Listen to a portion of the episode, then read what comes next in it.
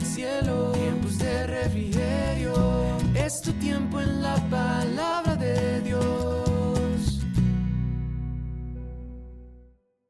Muy buen día para todos nuestros oyentes del devocional de Tiempos de Refrigerio Filadelfia. Dios les bendiga en este nuevo año 2022, el año de la restitución.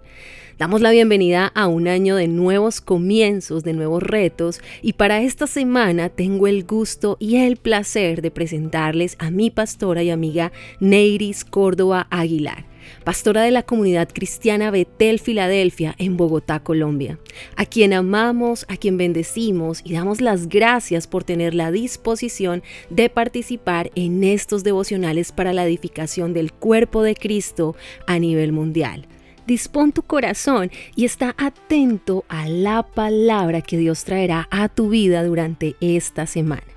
Los dejo con la pastora y profeta Neiris. Bendiciones para todos. Muchas gracias, pastora Nidia. El Señor les bendiga más. Saludo a todos y quiero compartir con ustedes meditaciones del comienzo, basado en las promesas del Rey. Padre, te doy gracias por esta oportunidad de entrar en tu presencia y por la fe tomarme de la mano con mis amigos y mis hermanos para verte, para oírte, para entender lo que tienes en tu corazón y para hacer tu voluntad. Gracias, Señor, porque por medio de Jesucristo tenemos libre acceso hasta tu mismo trono. Muchas gracias. En el nombre de Cristo Jesús y con la presencia segura del Espíritu Santo. Amén. La lectura para hoy está en Hechos capítulo 2 versos 38 y 39. Pedro les dijo, arrepentíos y bautícese cada uno de vosotros en el nombre de Jesucristo para perdón de los pecados, y recibiréis el don del Espíritu Santo, porque para vosotros es la promesa, y para vuestros hijos, y para todos los que están lejos, para cuantos el Señor nuestro Dios llamare. En la vida del ser humano hay cosas que son importantes, deben ser cuidadas. Hay cosas que son urgentes, ameritan una reacción inmediata. Hay cosas que son vitales, exigen un cuidado especial, inmediato y sin interferencia. Hablando de los hijos de Dios, los renacidos o nacidos de nuevo, la conciencia de la persona del Espíritu Santo debe ser un tema primordial, vital debe pasar de ser un tema importante, urgente, a ser un tema vital. Es decir, no hay forma de justificar el aplazamiento en la atención a la persona del Espíritu Santo. No la hay. Tampoco podemos esperar que las cosas resulten bien, que tengamos éxito y que lleguemos ilesos a nuestro destino sin la persona del Espíritu Santo. El asunto del Espíritu Santo en nuestras vidas como hijos y siervos del Señor es vital. Es tan así que luego de la resurrección del Señor, Él se aseguró que los primeros discípulos lo tuvieran presente. Fue así como Juan, quien fue el precursor de la manifestación pública de Jesús, y podemos leer eso en Juan 1.29, dice, al siguiente día vio Juan a Jesús que venía a él y dijo, He aquí el Cordero de Dios el que quita el pecado del mundo. Fue Juan el que le extendió la alfombra a Jesús.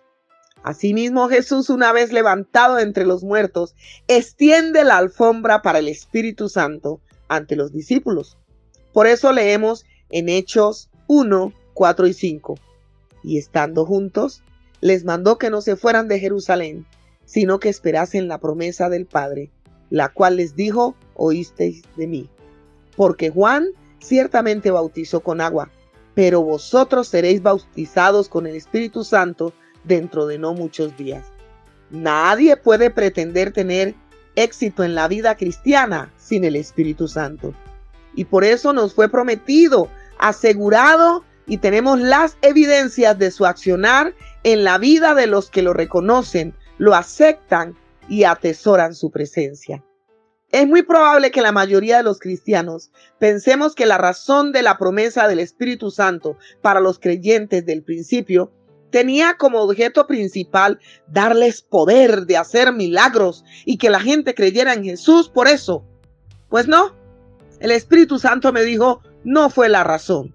Los milagros nunca han sido la prioridad de Dios porque mucha gente ha sido beneficiada con los milagros y sin embargo no siguen a Jesús.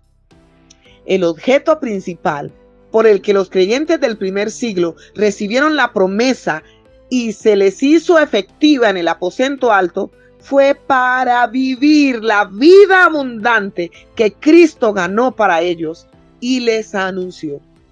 Vivir la vida de fe, vivir la vida de Dios de forma personal y particular, hacer transferencia de esa vida a sus familiares.